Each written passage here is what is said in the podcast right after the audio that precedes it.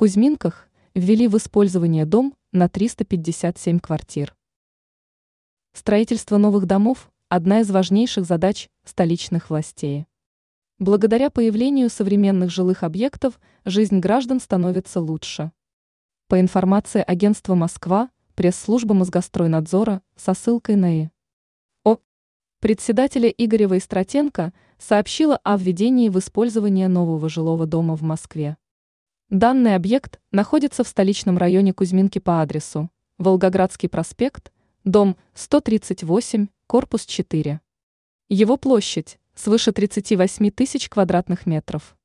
Отмечается, что новостройка рассчитана на проживание 357 семей.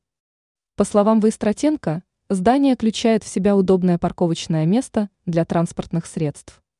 Добавляется, что на первых этажах имеются технические помещения, зона для хранения колясок, место для почтовых ящиков, а также другие помещения.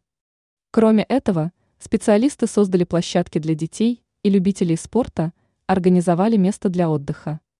Мастера также выполнили мероприятия по озеленению территории.